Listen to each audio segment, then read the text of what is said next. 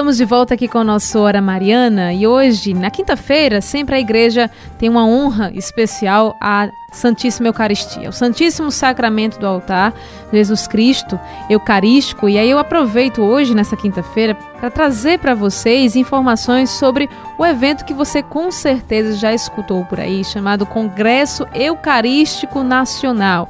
Isso mesmo, a Arquidiocese de Olinda e Recife vai estar sediando aqui no próximo ano o 18º Congresso Eucarístico Nacional, um evento totalmente voltado para a espiritualidade da Eucaristia, que a gente aprofunda nesse tema, também vivencia um momento muito forte dentro de uma diocese que recebe esse evento, que é um evento de âmbito nacional. É o maior evento da Igreja Católica no seu país. Então, um Congresso Eucarístico Nacional é sempre um marco para a história daquela igreja local. E no próximo ano será aqui em Recife, pela segunda vez, hein? Isso mesmo, pela segunda vez, o Recife cedia um congresso eucarístico. E no próximo dia 14 de novembro, às 4 horas vai acontecer a celebração de relançamento, então, deste um ano para o 18º Congresso Eucarístico Nacional. E vai acontecer na Rua do Imperador, ali no centro do Recife, né, uma missa presidida pelo cardeal Dom Orani João Tempesta, com celebrada pelo arcebispo de Olinda e Recife, Dom Fernando Saburido, nosso arcebispo, também pelo bispo auxiliar Dom Limacedo e vários bispos do regional da CNBB Nordeste 2, também de todo o clero arquidiocesano e povo de Deus. Dom Orani João Tempesta é cardeal não é, é, da Arquidiocese de São Sebastião do Rio de Janeiro, que vai estar conosco.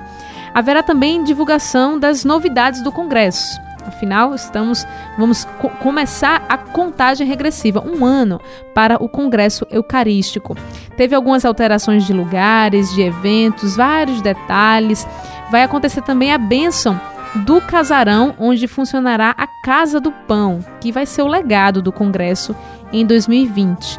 Vai prestar à população carente serviços psicológicos, jurídicos, de saúde, qualificação profissional também, sempre ali norteado pelo Evangelho.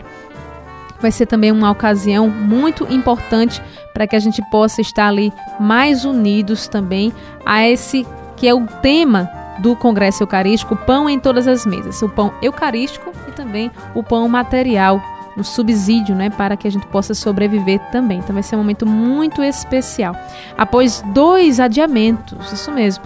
O 18º Congresso Eucarístico estava previsto para 2020, adiado por conta da pandemia. Duas vezes seria esse ano também foi novamente adiado e aí do dia 11 a 15 de novembro, sim, de 2022, acontecerá o congresso. O tema Pão em todas as mesas e o lema Repartiram o pão com alegria e não havia necessitados entre eles. Os congressos eucarísticos acontecem em todo o mundo e o objetivo é professar, não é, dar testemunho público da fé em Jesus Cristo, na Sagrada Eucaristia, para adorar o Senhor em espírito e em verdade. A última edição do congresso foi em 2016, lá em Belém do Pará.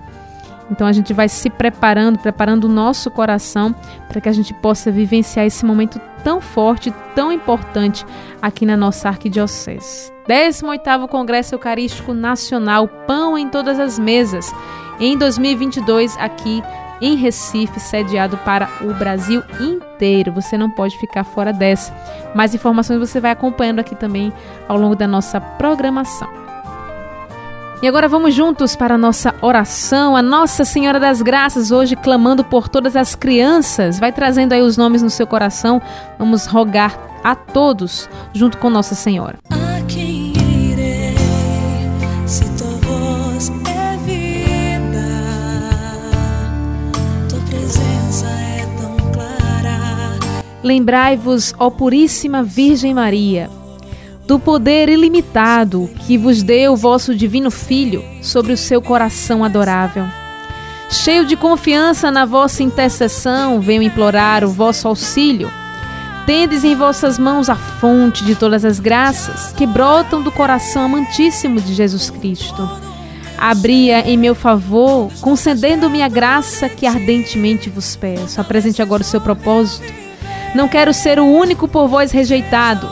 Sois minha mãe, sois a soberana do coração de vosso divino Filho. Sim, ó Virgem Santa, não esqueçais as tristezas desta terra. Lança um olhar de misericórdia para todos que estão nesse momento sofrendo ou provando o cálice das amarguras da vida. Tende piedade dos que se amam e que estão separados pela discórdia, pela doença, pelo cárcere, pelo exílio ou pela morte. Tende piedade, ó Mãe, dos que choram, dos que suplicam, e dai a todos, todos nós, o conforto, a esperança e a paz.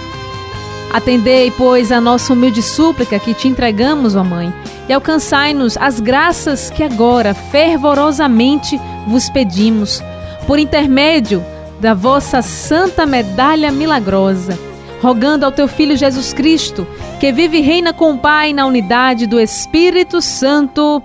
Amém.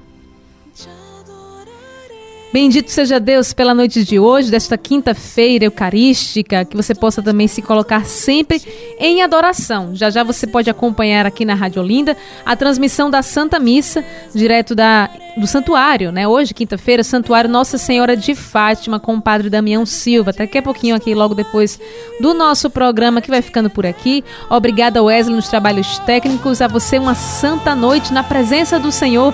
Que Deus te abençoe. Até amanhã e salve! Salve Maria! ti, fortaleces o meu viver.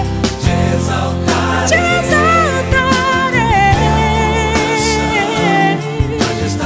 Estou aqui para te render meu amor, minha gratidão.